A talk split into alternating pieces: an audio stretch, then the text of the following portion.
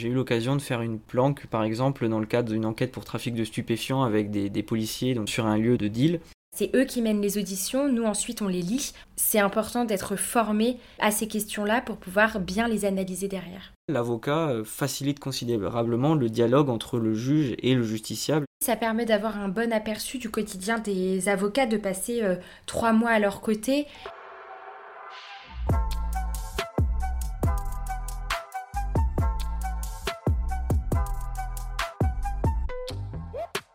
Bienvenue dans ma formation à l'ENM, un podcast qui vous ouvre les portes de l'École nationale de la magistrature pour suivre le cursus de 31 mois de deux élèves magistrats. Aujourd'hui, ils nous parlent des échanges avec leurs futurs partenaires à travers leur premier stage, deux semaines au sein de services d'enquête, puis trois mois dans un cabinet d'avocats, le plus long après le stage en juridiction. Je suis Virginie, responsable éditoriale à l'ENM, en visioconférence avec moi Aurore et Morgan de la promotion 2020. Bonjour. Bonjour. Bonjour. Petite question d'intro pour balayer l'idée reçue selon laquelle le magistrat travaille seul ou seulement avec ses pairs. Qui sont ses partenaires réguliers? Ce qu'on peut citer en premier, je pense, c'est le greffier déjà, qui euh, accompagne toujours euh, le magistrat et il forme un duo en fait euh, greffier et magistrat et ensuite les avocats hein, qui sont aussi des, des partenaires du quotidien du magistrat les experts judiciaires d'une manière générale ça varie ensuite selon les fonctions je pense notamment aussi aux psychiatres pour tout ce qui concerne les expertises, mais pas seulement, euh, les médecins légistes. On a également des psychologues qui interviennent pour euh, tout ce qui est euh, troubles psychopathologiques, les forces de l'ordre, hein, des, officiers de gendarmerie ou, de police des éducateurs de la direction de la protection judiciaire de la jeunesse. L'aide sociale à l'enfance avec le juge des enfants. Et puis je, je, pourrais même rajouter les conseillers pénitentiaires d'insertion et de probation pour le volet administration pénitentiaire. La liste n'est pas exhaustive, elle donne une idée de la dimension partenariale du métier de magistrat, quelle que soit la fonction exercée, vous l'avez bien dit. Quel type d'échange vous avez globalement avec ces partenaires pendant votre formation? Alors il y a vraiment beaucoup d'échanges euh, qui se font sous des formes très diverses. D'abord, euh, je pense que le socle principal, ce sont les conférences euh, avec les différents professionnels, conférences avec, comme je l'ai dit précédemment, les médecins légistes, les psychologues, etc la possibilité d'assister à des autopsies au centre hospitalier universitaire ou à une extraction judiciaire, donc euh, qui est euh, organisée par euh, l'administration pénitentiaire. Il y a également des élèves avocats qui sont présents dans la promotion et avec lesquels on a donc des échanges très réguliers, pas forcément toujours formels, mais on peut discuter de nos métiers respectifs. Des professeurs d'université également qui interviennent pour les conférences, donc il y a vraiment une grande diversité des formes d'intervention. Vous avez d'autres exemples, Aurore? Les auditeurs partent sur une semaine dans d'autres grandes écoles du service public. Par exemple, moi, je devais aller euh, à l'École nationale des greffes pour découvrir euh, la formation des greffiers. Bon, dans le contexte sanitaire, ça n'a pas pu se faire, mais il y a par exemple aussi euh, l'école nationale supérieure de la police qui accueille des auditeurs, celle des officiers de la gendarmerie nationale, euh, l'école des hautes études de santé publique euh, qui est à Rennes. Et c'est un moment euh, d'échange entre des partenaires du service public tout simplement. Et c'est quelque chose de très important. Autre temps d'échange auquel je pense pour euh, en ce qui concerne la dimension internationale de la justice, ce sont les échanges Ayakos que l'on a la possibilité de faire donc au cours de la formation et qui consistent à se rendre soit dans une école de magistrats étrangère donc au niveau de l'Europe ou soit dans un tribunal euh, étranger hein, toujours européen. Donc que cette année malheureusement avec la situation sanitaire je n'ai pas pu faire, je devais normalement partir en Allemagne. Ça s'est fait finalement sous la forme d'un distanciel et d'une visioconférence. Évidemment c'est plus limité qu'un véritable échange mais qui reste intéressant puisqu'on c'est l'occasion de discuter avec des magistrats euh, européens d'à peu près tous les pays. Et donc c'est plutôt enrichissant et ça permet de s'ouvrir un peu euh, justement à l'Europe. Je rappelle aussi que votre promotion est constituée de 25% de professionnels en reconversion, dont certains exerçaient les métiers que vous venez de citer. Vous échangez parfois avec eux sur leurs anciennes professions? Oui, dans ma direction d'études, donc euh, ma classe en fait, il y a notamment une ancienne greffière, un ancien avocat. De par leur euh, expérience antérieure, ils ont des réponses automatiques que nous, on n'a pas et, on se pose des questions aussi bien sur leur euh, ancien métier avec notre regard de futur magistrat que sur euh, la juridiction en général. Et c'est très enrichissant d'avoir des personnes qui ont une expérience professionnelle antérieure en lien avec la magistrature. Et vous aviez conscience de toutes ces interactions qu'ont les magistrats avec d'autres professionnels avant d'intégrer euh, l'école ou euh, finalement vous les découvrez au fur et à mesure de la formation? Je dirais que j'en avais conscience avant d'intégrer l'école. C'est d'ailleurs une des raisons pour lesquelles euh, la magistrature m'intéressait, c'était la dimension euh, partenariale un peu euh, de la fonction de magistrat. Néanmoins, c'est en commençant la formation qu'on comprend vraiment au quotidien ce que ça signifie de travailler avec plusieurs personnes. Oui, de mon côté, en fait, j'avais conscience qu'il y avait de nombreux professionnels qui intervenaient à l'école nationale de la magistrature, mais peut-être pas que l'éventail de professions différentes était aussi large.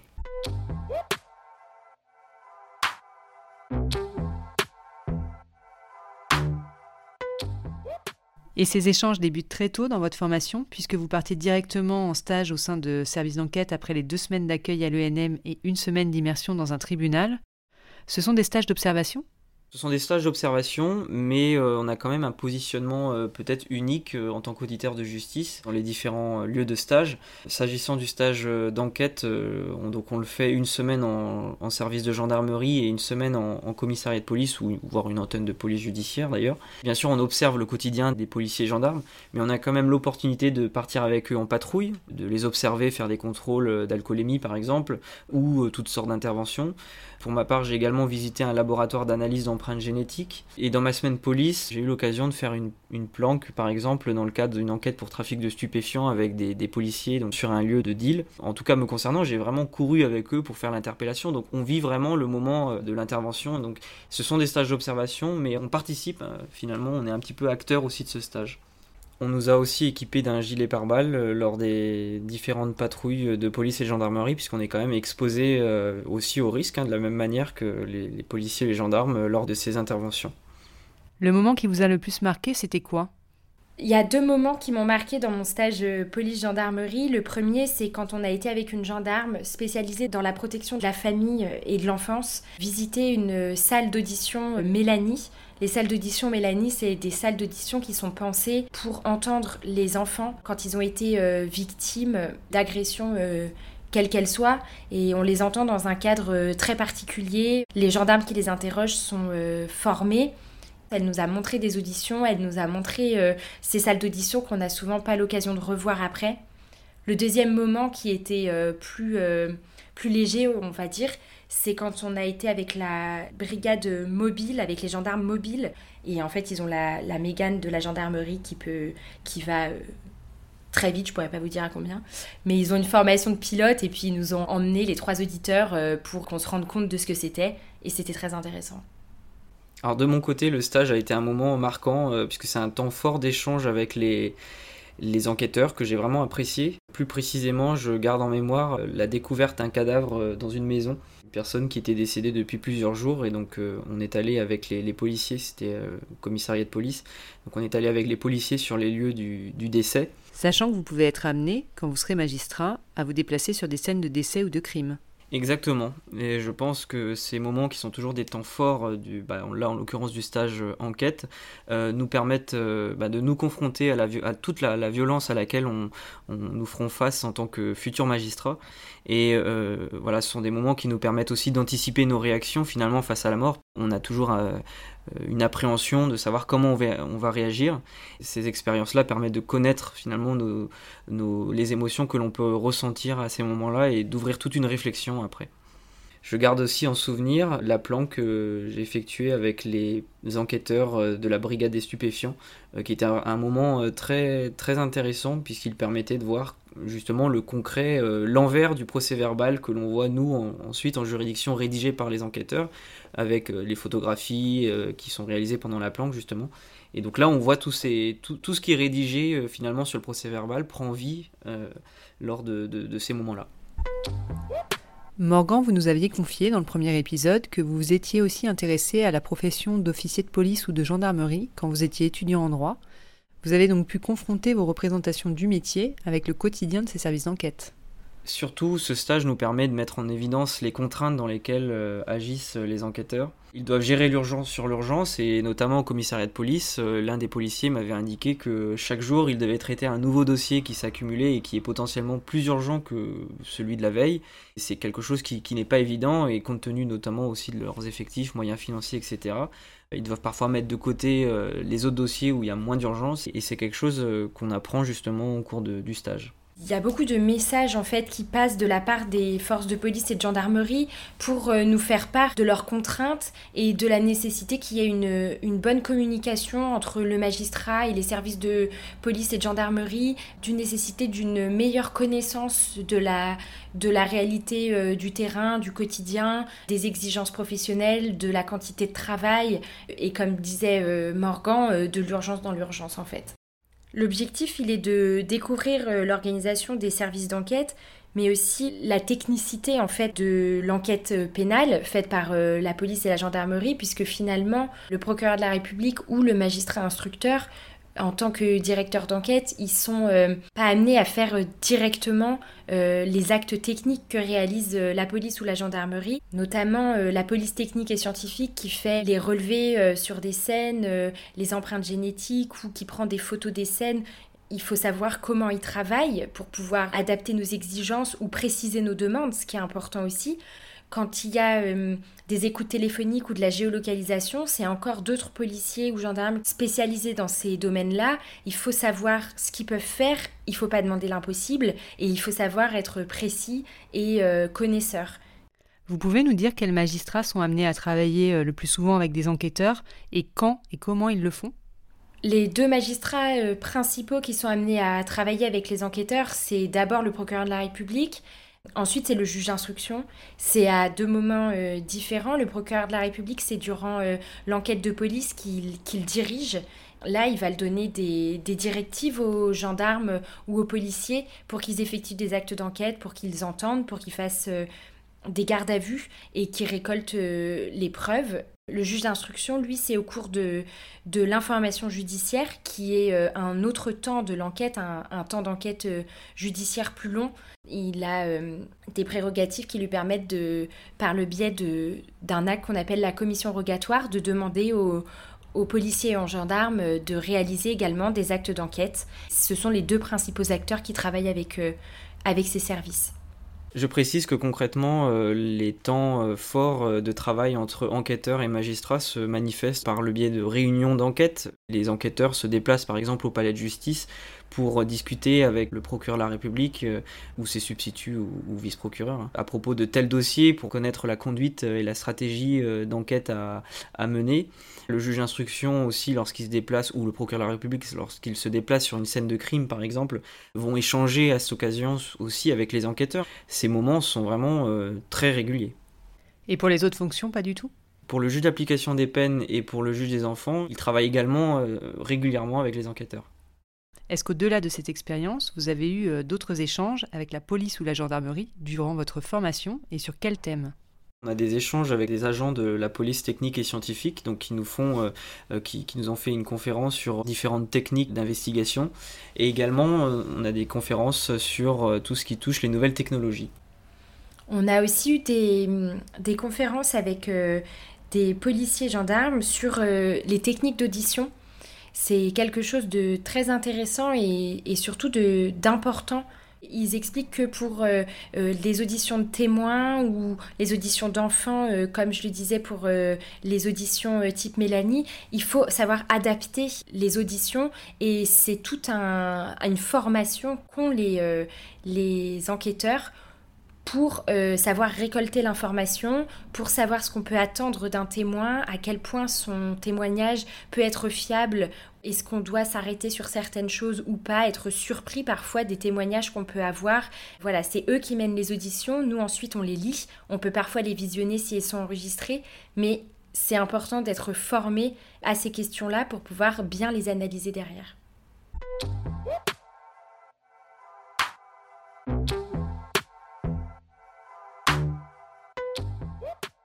Nous allons maintenant évoquer un second stage, cette fois au sein d'un cabinet d'avocats. Dans l'épisode précédent, nous avions évoqué euh, vos échanges dès la première semaine avec des élèves avocats sur les représentations que vous aviez de vos métiers respectifs. Elles étaient plutôt proches ou éloignées de la réalité, Aurore?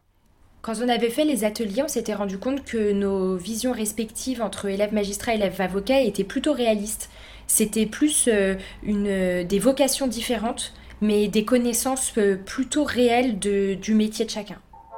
Votre promotion a été sensibilisée à la nécessité de rapports apaisés avec les avocats dès son premier jour à l'ENM. Dans son discours d'accueil, l'ancien directeur de l'école Olivier Laurent Vous avez dit, je le cite, Soyez convaincus qu'il n'existe pas de justice de qualité sans une relation avocat-magistrat de qualité, mais plus encore, le contradictoire et la confrontation des arguments doivent nourrir non seulement votre réflexion de magistrat au quotidien, mais ils doivent constituer également une vraie source de plaisir intellectuel partagé avec les avocats. Morgan, vous avez travaillé dans un cabinet d'avocats pendant vos études de droit. Ils ont une résonance particulière pour vous, ces mots? Bien sûr, comme j'ai pu le dire euh, précédemment, je suis convaincu que la justice est, une œuvre commune. Et au civil, euh, l'importance de l'avocat, est primordiale, notamment au travers des conclusions, par exemple puisque ce sont les prétentions et les moyens qui seront développés par l'avocat qui euh, permettront de mettre en évidence les éléments pertinents du dossier pour le juge. Et au pénal, l'avocat va pouvoir permettre au juge de, garder une certaine ouverture d'esprit qui est indispensable euh, à mon sens pour examiner euh, toutes les possibilités du, dossier et ne pas s'enfermer dans une unique vision étroite des choses. Et puis de manière générale, l'avocat facilite considérablement le dialogue entre le juge et le justiciable et il a à ce titre une place privilégiée. Depuis, Nathalie Roret, qui était vice-bâtonnière de l'Ordre du barreau de Paris, est devenue directrice de l'ENM et s'est réjouie de la récente nomination d'un magistrat à la tête de l'école de formation des barreaux. Un signe de plus, selon elle, de la collaboration constructive entre ces deux professions du droit. Aurore, à l'inverse de Morgan, vous n'aviez pas eu d'expérience aux côtés d'avocats. Trois mois, je le redis, c'est le stage le plus long de votre formation après les stages en juridiction. Ça permet d'avoir un bon aperçu de leur quotidien? Oui, ça permet d'avoir un bon aperçu du quotidien des avocats, de passer euh, trois mois à leur côté. Et puis surtout, ça permet de se positionner le temps d'un stage du côté de l'avocat et donc en prenant parti pour euh, un client. Après, il faut bien dire que la situation sanitaire a fait qu'on a été euh, en télétravail quand même deux mois et demi sur les trois mois de stage. Effectivement, la crise sanitaire a forcément perturbé le déroulement de ce stage. Quelles sont les missions que vous avez pu mener et celles que vous n'avez pas pu mener? Mon avocat référent, il était euh, plutôt civiliste, assez spécialisé dans certaines matières. Donc j'ai euh, fait beaucoup de rédaction. Les deux semaines et demie où j'étais au cabinet, j'ai pu aller à des rendez-vous avec mon avocat référent. J'ai également été euh, à des gardes à vue avec une autre avocate associée à mon avocat.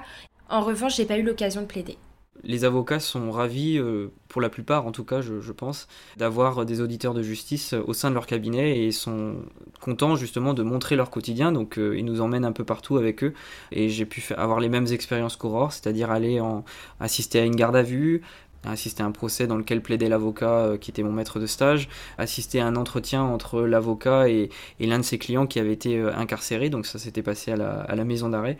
Donc on a vraiment une place privilégiée et on observe concrètement leur quotidien au cours de ce stage. Est-ce qu'il y a eu des surprises ou des choses que vous n'imaginiez pas qui vous ont marqué au cours de ce stage? Une surprise, oui puisque dès le troisième jour de mon stage, euh, le maître de stage m'a confié un, petit dossier en droit pénal, juste avant euh, un rendez-vous avec le, client de ce dossier, justement. Et donc il m'a demandé de, faire une sorte de simulation d'audience correctionnelle en présidant le dossier. Donc j'étais présenté comme étant le juge. Et je devais donc instruire le dossier et préparer finalement son client à la vraie audience qui allait se passer euh, quelques jours plus tard. C'était donc un avant-goût des simulations d'audience de la formation ENM. Depuis, vous avez eu d'autres échanges avec des avocats dans le cadre de votre formation? Bah oui, Morgan parlait des audiences correctionnelles et dans le cadre des simulations, on est évalué par un, avocat avec un juge et un procureur et cet avocat nous fait des retours sur notre présidence d'audience correctionnelle et c'est très intéressant d'avoir euh, le regard de quelqu'un qui est de l'autre côté de la barre quand euh, on tient des audiences correctionnelles, il nous fait des retours sur euh, notre attitude, les questions que pose, mais également les réactions que peut avoir euh, la personne prévenue face à certaines questions ou face à certaines difficultés, et euh, le rôle de l'avocat dans ces cas-là, également le, rôle de sa contre-argumentation ou de ses propositions qu'il peut faire à l'audience.